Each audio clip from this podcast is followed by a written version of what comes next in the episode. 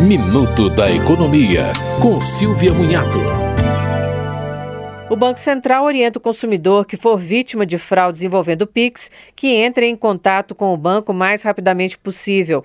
É preciso anexar comprovantes e o boletim de ocorrência.